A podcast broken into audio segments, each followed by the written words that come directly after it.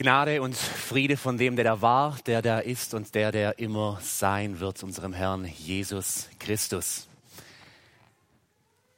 Der Herr ist auferstanden. Mit diesen Worten, mit diesem Osterruf haben wir uns hier heute Morgen begrüßt. Und nicht nur wir, das machen Millionen Menschen auf der ganzen Welt heute. Und in diesem Ruf, der Herr ist auferstanden, darin steckt so eine unerschütterliche Hoffnung so eine feste Sicherheit, dass Krankheit und das Schmerz, Leid und Tod, dass sie nicht das letzte Wort haben, sondern dass Jesus gesiegt hat und dass er das letzte Wort hat.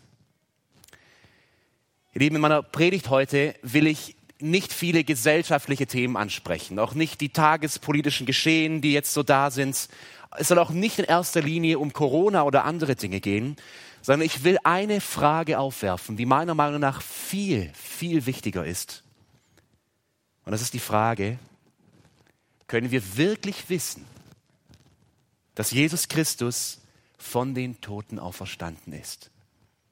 Und wenn ja, welche Auswirkung hat seine Auferstehung auf mein Leben? Ich habe die Predigt überschrieben mit dem Titel Vier Menschen und ein leeres Grab. Und wir werden in dieser Predigt die Ostergeschichte aus der Perspektive von mehreren Zeitzeugen uns anschauen und dabei sieben Fakten sehen, die zeigen, die einzige wirklich plausible Erklärung, dass das Christentum damals vor 2000 Jahren entstanden ist, das ist die Tatsache, dass Jesus wirklich von den Toten auferstanden ist.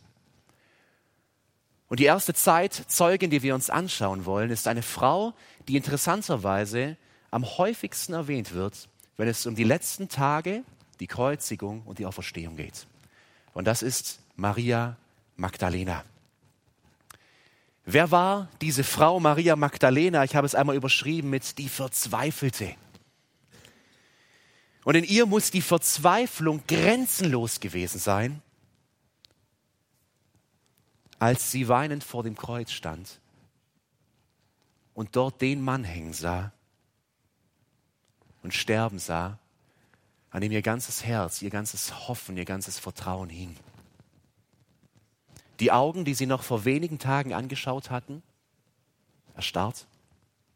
Die Lippen, die noch vor wenigen Tagen Worte voller Hoffnung, voller Vollmacht ausgesprochen haben, stumm. Und die Hände, die sie damals geheilt haben, schlaff und kalt. Maria Magdalena, sie sah all das mit ihren eigenen Augen. Sie stand vor dem Kreuz. Und sie muss am Kreuz stehen geblieben sein, als ein anderer Mann, der auch zugeschaut hatte, nämlich Josef von Arimathea, das war ein angesehener jüdischer Ratsherr, als er zu Pilatus eilte mit der Bitte, den Leichnam Jesu doch vom Kreuz nehmen zu dürfen und ihn zu beerdigen.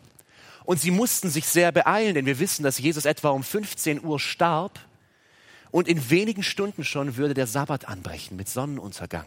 Und sie hatten nicht viel Zeit. Einer muss hochgeklettert sein ans Kreuz und irgendwie versucht haben, die eisernen Nägel aus den Gelenken Jesu zu ziehen.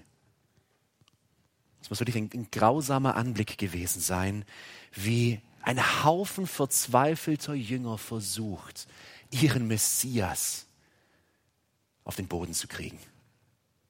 Vom Holz. Und aus der Menge Spott und Hohn und Lachen. Und dann schnell zum Höhlengrab das Josef von Arimathea eigentlich für sich hatte anfertigen lassen.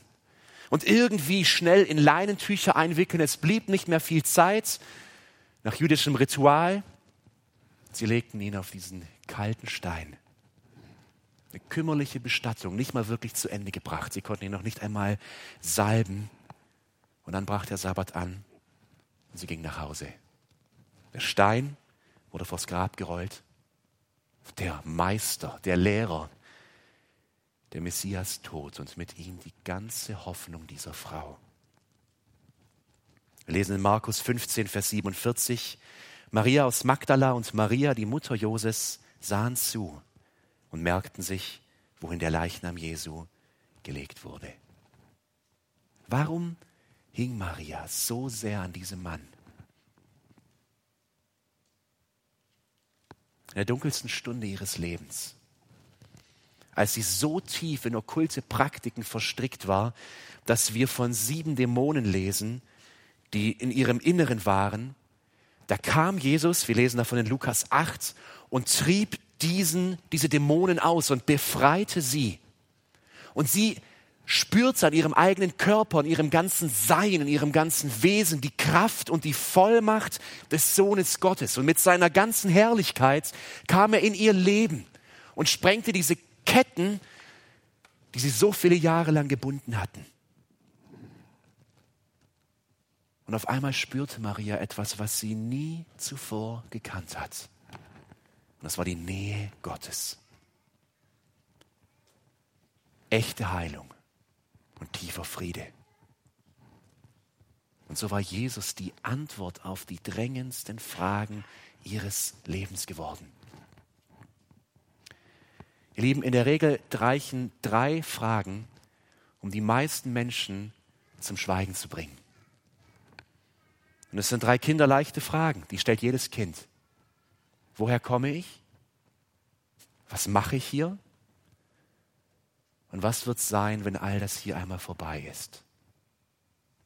Wenn wir einem Menschen diese drei Fragen stellen, ist in der Regel großes Schweigen erstmal da. Die Grundfragen des Lebens. Wer kann sie wirklich ernst, zufriedenstellend für sich beantworten? Maria Magdalena, sie hatte nach ihrer Heilung, sie hätte nicht geschwiegen bei diesen Fragen. Sie hätte voller Freude ausgerufen, weil sie Jesus glaubte, dass er sagte, dass er der Sohn des lebendigen Gottes ist. Sie glaubte ihm, als er sagte, er ist der Weg und die Wahrheit und das Leben. Sie hatte ihr ganzes Leben ihm geweiht. Sie glaubte, dass er gekommen war, um Gottes Reich hier zu bauen, das niemals mehr enden wird. Und deswegen war ihre Verzweiflung so groß, als er elend am Kreuz hing. Und mit Jesus starb ihre ganze Hoffnung, ihr Sinn und ihr Ziel.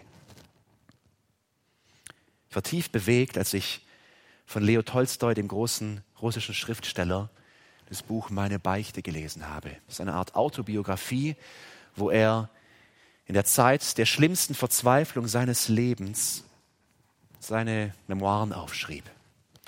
Und er schreibt Folgendes über die Verzweiflung, als er etwa 50 Jahre alt war. Meine Frage, die Frage, die mich im 50. Lebensjahr auf Selbstmordgedanken brachte, war die allereinfachste Frage, die in der Seele eines jeden Menschen ruht. Vom dümmsten Kind bis zum weisesten Greis. Die Frage, ohne die das Leben unmöglich ist. Wozu lebe ich? Wozu begehre ich? Wozu handle ich? Noch anders kann man die Frage so ausdrücken, ist in meinem Leben ein Sinn, der nicht zunichte würde durch den unvermeidlichen meiner harrenden Tod? Ich habe den Eindruck, dass der moderne Mensch, dass wir diesen Fragen, die Tolstoi aufwirft, meistens nur mit Achselzucken begegnen. Schon absurd irgendwie. Unsere Autos können bald selbstständig fahren, wir können mit Alexa sprechen, wir können unseren Enkeln am anderen Ende des Globus beim Spielen zuschauen. Und wir können unseren Kindern nicht die Frage beantworten, Mama, warum sind wir da? Papa, was ist nach diesem Leben? Ich glaube, gerade in unserer Zeit, in den letzten 13 Monaten, in dieser Corona-Zeit, da haben wir die Ohnmacht des postmodernen Menschen, des Menschen, der heute lebt, die Ohnmacht des Zeitgeistes in genau dieser Frage wirklich vor Augen gehabt. Meine, wir alle, wir wurden aus unserem gewohnten Leben gerissen. Und Menschen leiden, Sicherheiten zerrinnen. Früher ganz selbstverständliche Grundrechte sind außer Kraft gesetzt. Freundschaften leiden, Unternehmer stehen vor, ihm, vor dem Ruin. Und jetzt, wo wir eigentlich alle aufhorchen muss, müssten uns fragen müssten, jetzt wo all das plötzlich weg ist und wir merken, wie schwach und wie klein wir eigentlich sind. Das ist halt von den meisten Menschen die einzige Hoffnung. Wiederkehrende Normalität. Endlich wieder das alte Leben. Aber die Grundfrage müsste sein, ja, und dann? Und wenn Normalität wieder da ist, die wir natürlich alle ersehnen, und dann?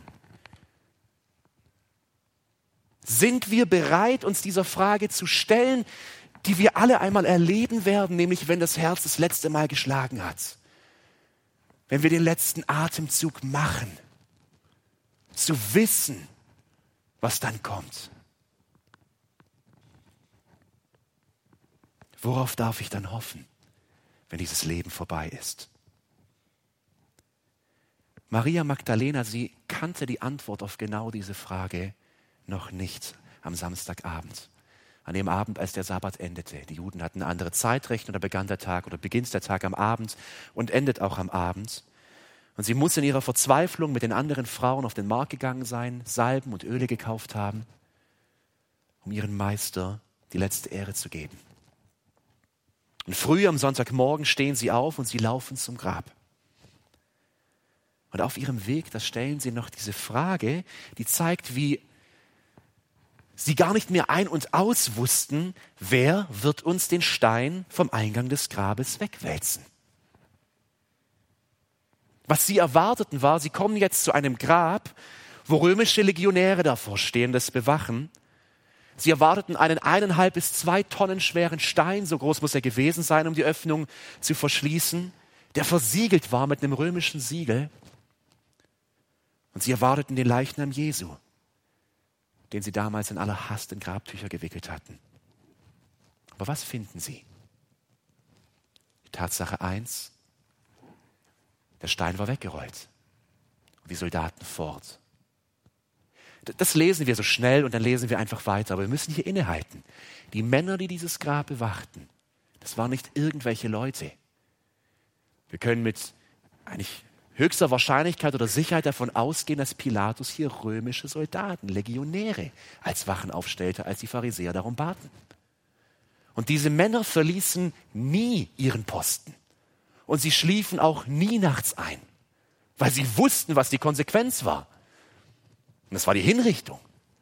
Das waren die geschultesten, diszipliniertesten Soldaten auf dem Planeten damals. Und sie waren weg. Und dieser Steinkoloss, eineinhalb bis zwei Tonnen schwer in etwa, um eine auch nur recht kleine Öffnung zu verschließen, war nicht einfach nur zur Seite gerollt. Aus dem Text, da finden wir weggewälzt, fast schon weggeworfen. Der war weg. Ein paar Meter daneben. Und das römische Siegel am Stein war gebrochen. Das war ein absolutes No-Go. Da hat sich niemand einen Scherz erlaubt, weil er wusste, wer ein römisches Siegel bricht, der wird gekreuzigt, nicht nur irgendwie mit dem Kopf nach unten, bis ihm die Eingeweide irgendwann mal heraushängen. Da hat niemand Scherze getrieben. Und das Siegel war gebrochen. Demonstrativ die Macht des römischen Reiches gebrochen, der Stein weg. Und die zweite Tatsache, die wir sehen, die wir als historische Tatsache sehen, und das Spannende ist hier, gehen wir aus dem Bereich der Philosophie, des Denkens in den Bereich der Geschichte. Das ist wirklich passiert. Wir haben Zeitzeugen, die uns das berichten. Das Grab war leer und der Leichnam war weg. Zuerst vergewisserten sich die Frauen. Dann vergewisserten sich die Jünger, Johannes und Petrus und die anderen. Und nichts wäre damals einfacher gewesen, für die Feinde Jesu, die Juden oder die Römer, zu sagen, ihr habt sie nicht mehr alle. Und zum Grab zu gehen und zu sagen, hier liegt er. Tot und begraben. Maria und die Frauen, sie rannten nach Jerusalem, als sie das sahen und erzählten es den Jüngern. Und dann muss Maria noch einmal zurückgekehrt sein mit Johannes und mit Petrus. Und auch sie schauten ins Grab. Wir lesen das. Und während sie weinte, Maria, beugte sie sich vor, um ins Grab hineinzuschauen. Da sah sie an der Stelle, wo der Leib Jesu gelesen, gelegen hatte, zwei Engel in weißen Gewändern sitzen. Den einen am Kopfende und den anderen am Fußende. Warum weinst du, liebe Frau? fragten die Engel. Maria antwortete, Sie haben meinen Herrn weggenommen und ich weiß nicht, wohin Sie ihn gebracht haben. Auf einmal stand Jesus hinter ihr. Sie drehte sich nach ihm um und sah ihn an, erkannte ihn jedoch nicht. Warum weinst du, liebe Frau? fragte er sie. Wen suchst du? Maria dachte, es sei der Gärtner und sagte zu ihm, Herr, wenn du ihn weggebracht hast, sag mir bitte, wo du ihn hingelegt hast. Dann hole ich ihn wieder. Sie glaubte noch gar nicht an die Auferstehung. Und dann ein Wort. Maria. Da wandte sie sich um und rief, Rabuni, das heißt Lehrer. Ein Wort genügt. Jesus lebt. Und mit dieser Erkenntnis, da keimt die ganze Hoffnung in Maria wieder auf. Die Verzweiflung dieser ganzen Szene verschwindet. Der ganze Sinn ihres Daseins wiederhergestellt. Der Schrecken des Todes besiegt. Und in diesem Bewusstsein, was Ostern wirklich ist, da hat Dietrich Bonhoeffer aus dem Gefängnis, aus seiner eigentlichen Verzweiflung, vor 80 Jahren diese Worte geschrieben, die wir auch überall auf die Plakate mit aufgedruckt haben. Wer Ostern kennt, kann nicht verzweifeln. Es geht nicht. Wer verzweifelt, der kennt Ostern nicht, weil Jesus kam und den Schrecken dieses Lebens besiegt hat.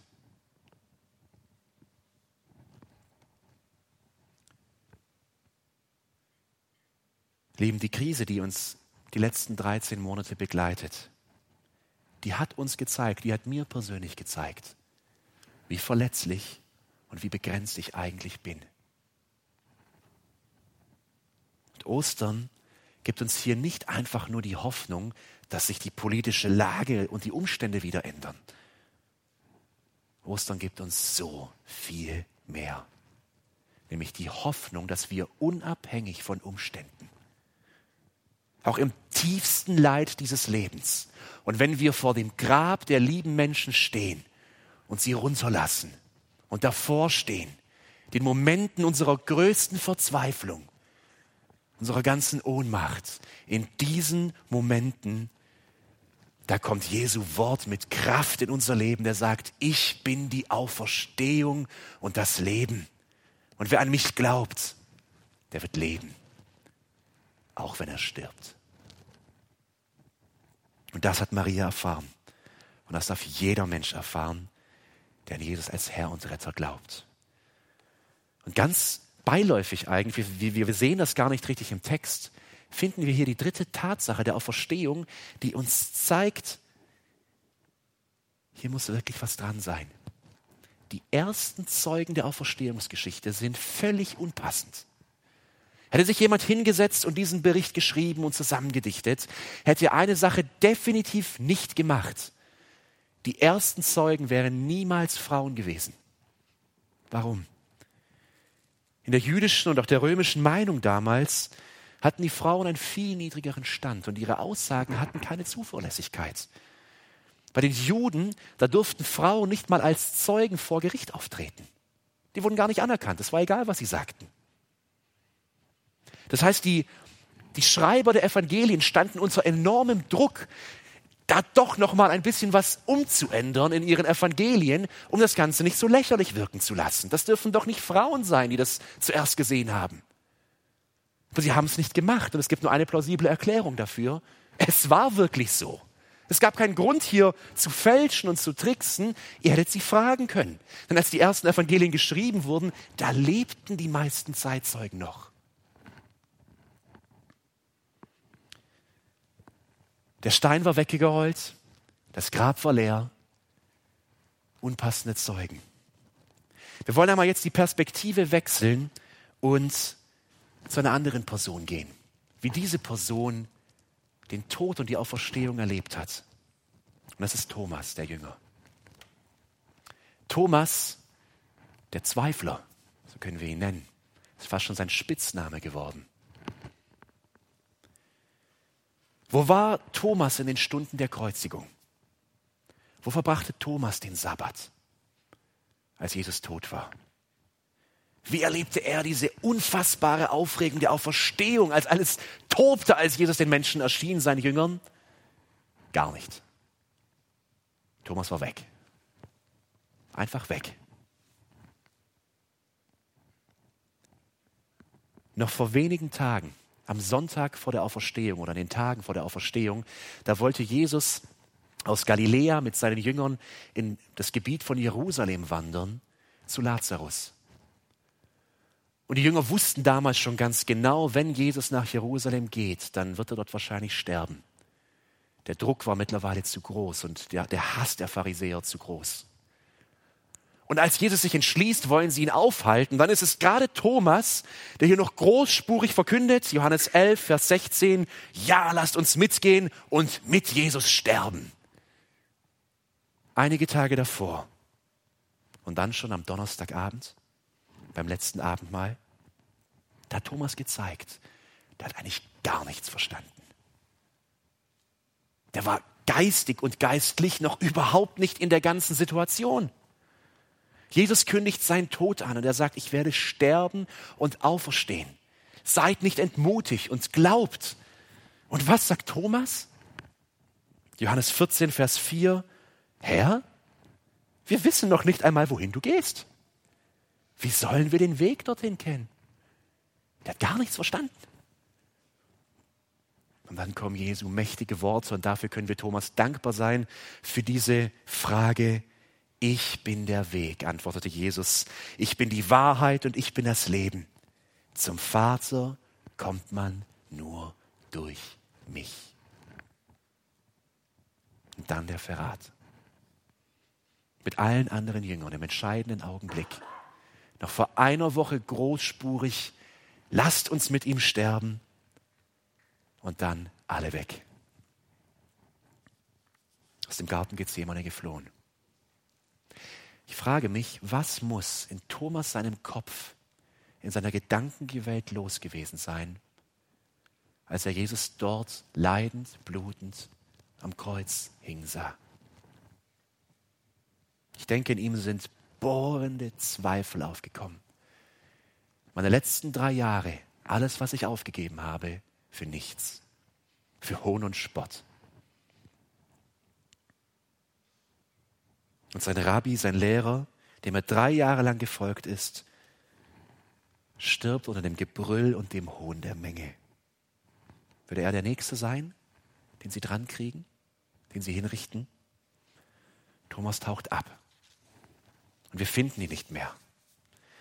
Und auch nachdem die anderen Jünger das leere Grab gesehen hatten, hatten auch sie Angst und glaubten nicht. Sie sehen das leere Grab und sie verschanzen sich weiterhin in einem Raum.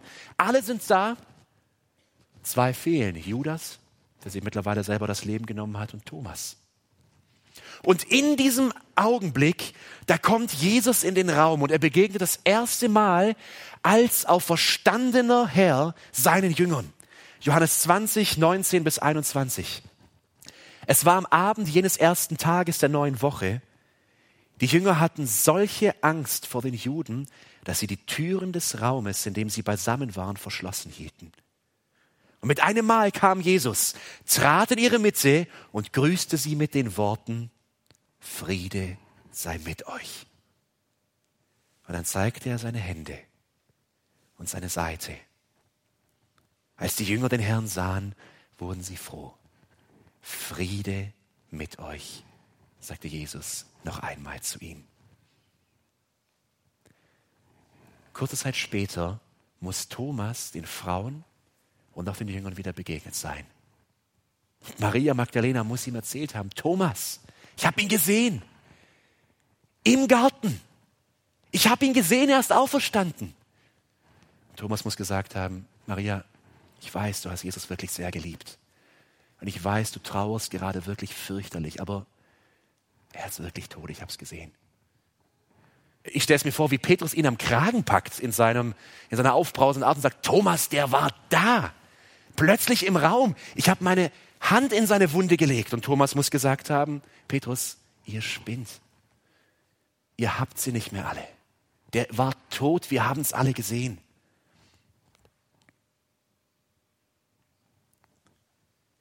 Thomas ist Realist, er ist Empiriker, er will sehen, er will prüfen und sagt ja noch diese Worte, erst muss ich seine, Hände, seine von Nägeln durchbohrte Hände sehen, ich muss meinen Finger auf die durchbohrten Stellen und meine Hand in seine durchbohrte Seite legen, vorher glaube ich nicht. Acht Tage lässt Jesus Thomas noch warten. Acht Tage, in denen Jesus noch schweigt. Und dann sieht er ihn. Mit einem Mal kam Jesus, obwohl die Türen verschlossen waren, zu ihnen herein. Er trat in ihre Mitte und grüßte sie mit den Worten, Friede sei mit euch. Und dann wandte er sich Thomas zu. Leg deinen Finger an diese Stelle hier und sieh dir meine Hände an, forderte er ihn auf. Reich deine Hand und leg sie hier in meine Seite und sei nicht mehr ungläubig, sondern glaube. Dieses Gemälde aus der frühen Barockzeit hat der italienische Maler Caravaggio gemalt und das ist so eindrücklich. Der völlig überfahrene, staunende Thomas, der seine Hand in die Wunde legt und es fühlt. Er ist es wirklich. Und er lebt. Das ist unsere vierte Tatsache, die uns zeigt, das ist hier nicht irgendein antikes Märchen. Es stimmt wirklich in Zeit und Raum. Zweifler, Thomas und Feinde Jesu bezeugen die leibhaftige Auferstehung. Thomas, den Zweifler, haben wir gerade ausführlich gesehen, aber selbst Feinde Jesu, die ihn bis aufs Blut verfolgt haben, ein Mann wie Paulus, glaubt, nachdem er ihn gesehen hat. Einige Jahre später bei Paulus. Paulus schreibt sogar, nur 20 Jahre nach dem Tod Jesu, etwa zwischen den Jahren 55 und bis 60 nach Christus, da schreibt er an die Korinther, die auch nicht glauben, dass es eine leibhaftige Auferstehung geben wird von uns Menschen. Und er schreibt diesen Zweiflern in Korinth und sagt ihnen in 1. Korinther 15, die Verse 3 bis 6. Christus ist in Übereinstimmung mit den Aussagen der Schrift für unsere Sünden gestorben. Er wurde begraben und drei Tage danach hat Gott ihn von den Toten auferweckt. Auch das in Übereinstimmung mit der Schrift. Als der Auferstandene hat er sich zunächst Petrus gezeigt und dann dem ganzen Kreis der Zwölf. Später zeigte er sich mehr als fünf hundert von seinen Nachfolgern auf einmal.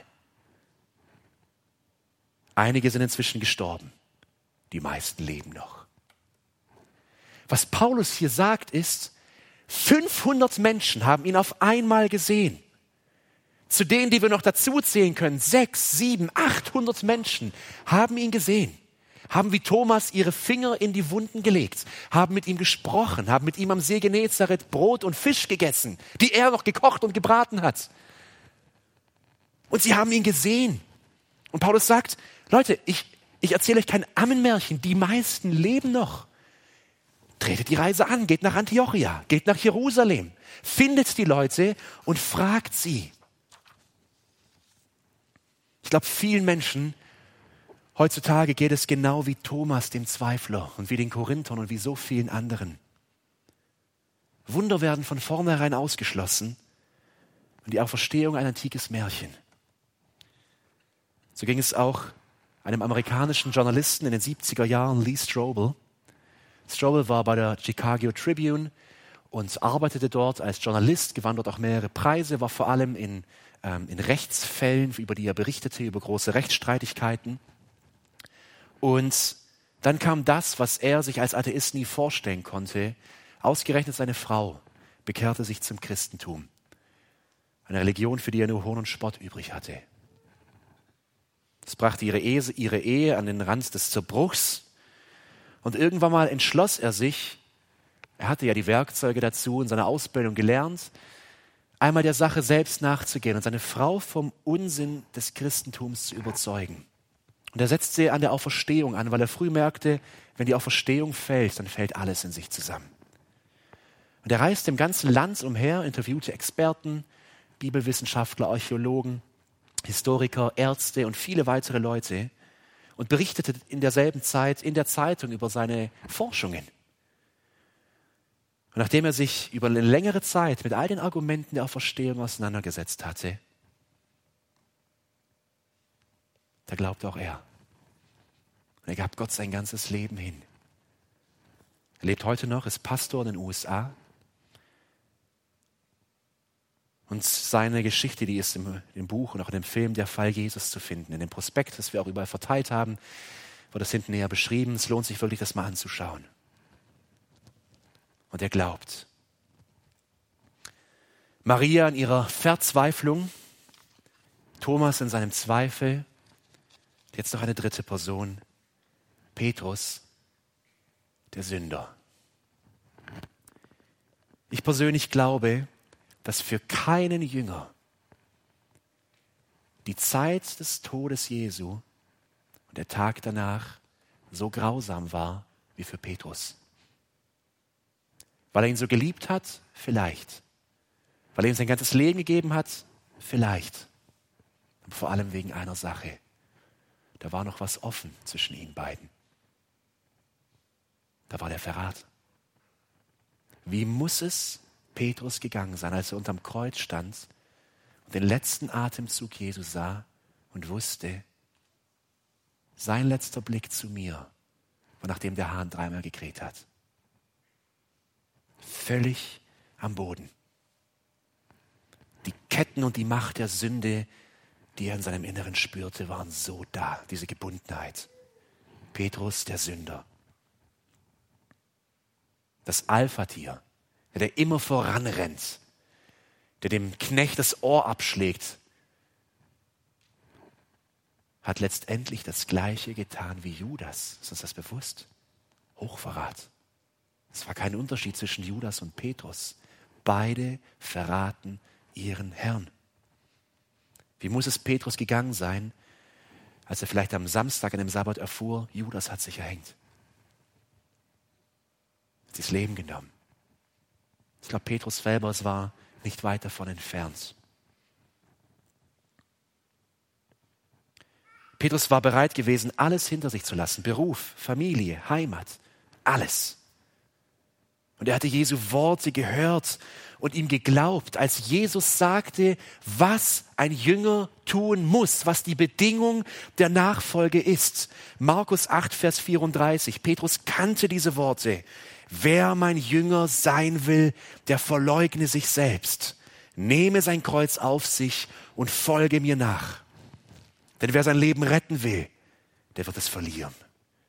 Wer aber sein Leben um meinetwillen und um des Evangeliums willen verliert, wird es retten. Und genau das hatte Petrus getan. Sein Leben gerettet und sein Herr verleugnet. Stempel unqualifiziert. Kein Nachfolger. Noch kurz zuvor hat, war Petrus so überzeugt, hat so auf sich, auf seine Kraft, auf seinen Charakter, auf seine Disziplin, auf sein Durchhaltevermögen gebaut und gesagt, auch wenn sich alle von dir abwenden, ich nicht. Markus 14, 29. Und Jesu Worte noch heute in dieser Nacht, bevor der Hahn zweimal kräht, wirst du mich dreimal verleugnen. Aber Petrus erklärte sich mit aller Entschiedenheit, und wenn ich mit dir sterben müsste, ich werde dich nicht verleugnen. Und dann wenige Stunden später, ich schwöre, ich kenne diesen Mann nicht.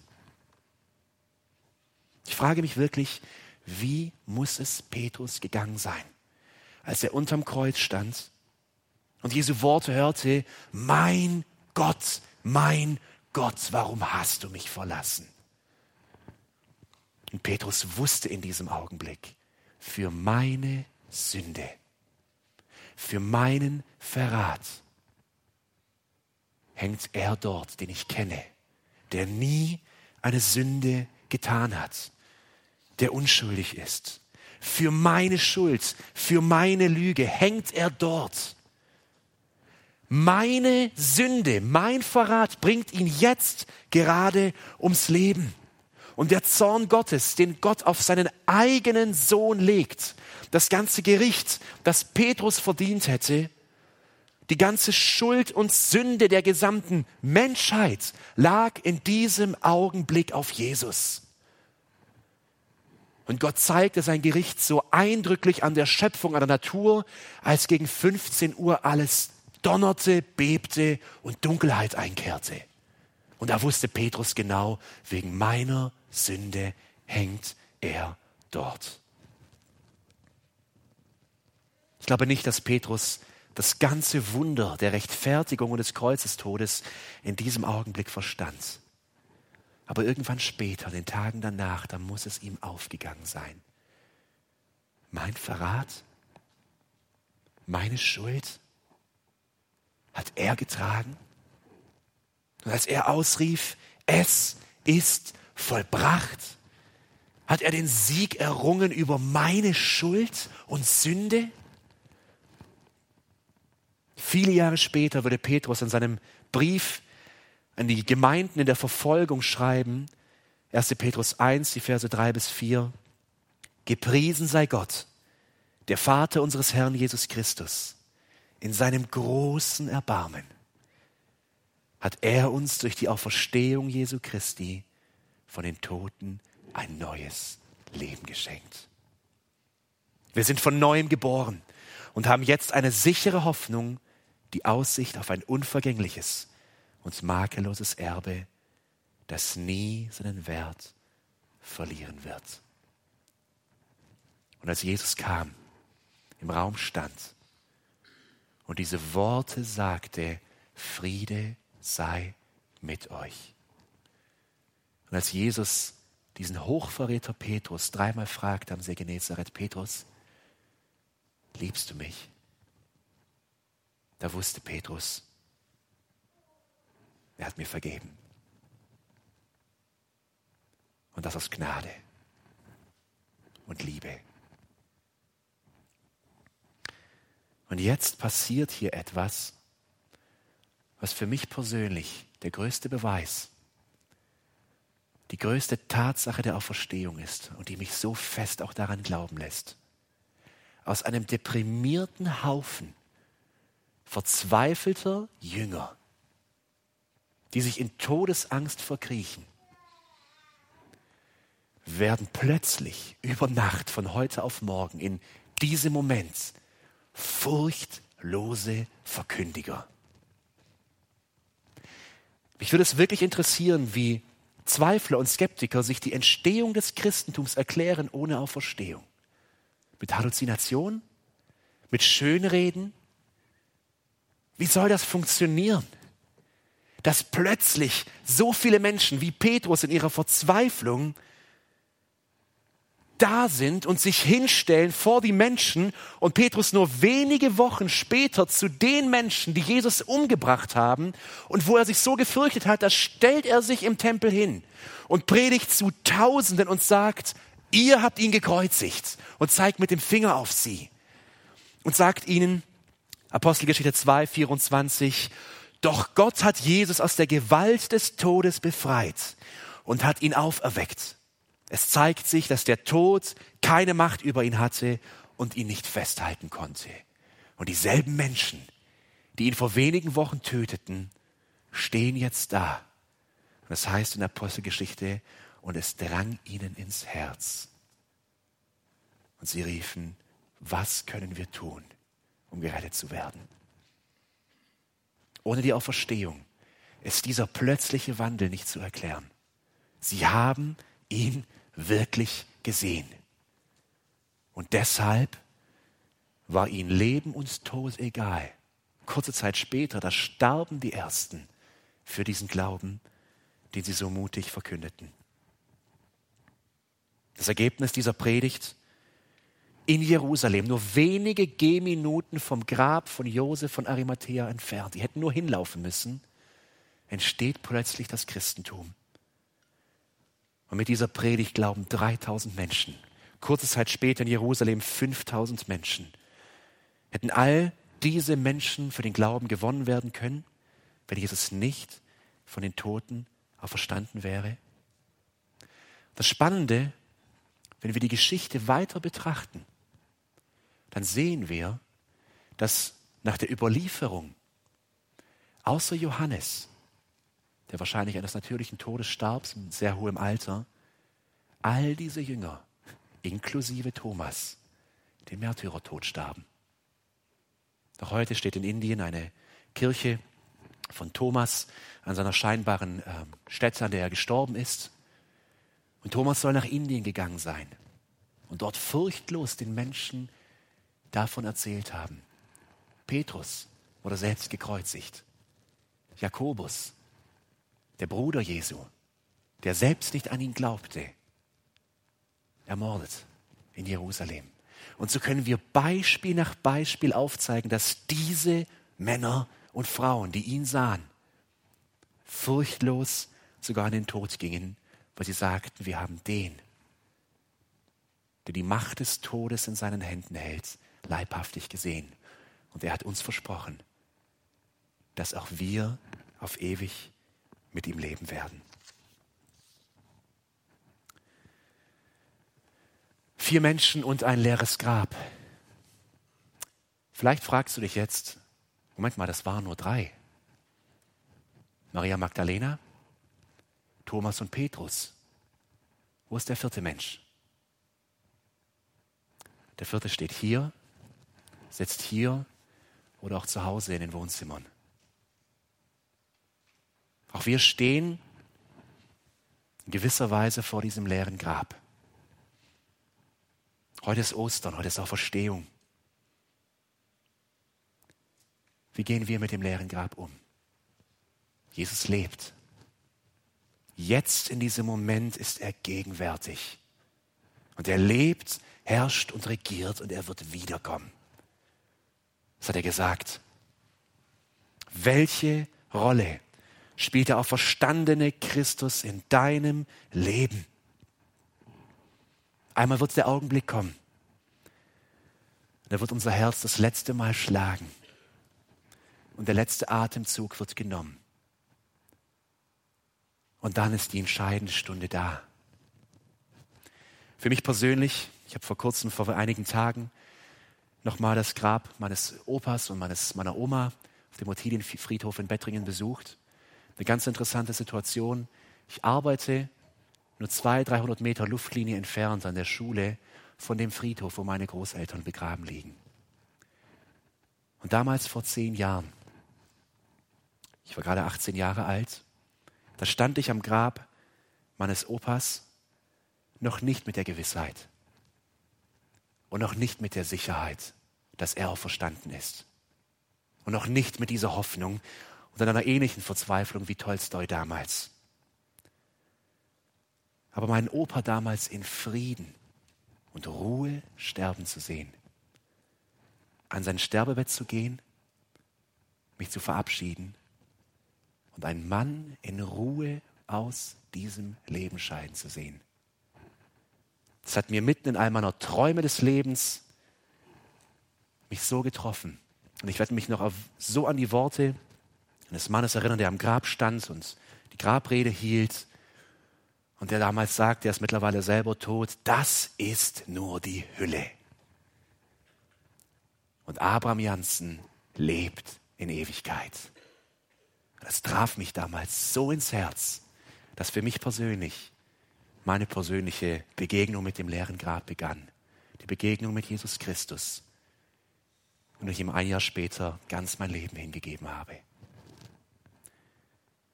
Die Worte Jesu gelten. Mit ihnen will ich schließen. Offenbarung 22, die Verse 13 und 17. Ich bin das A und das O, der Erste und der Letzte, der Ursprung und das Ziel aller Dinge.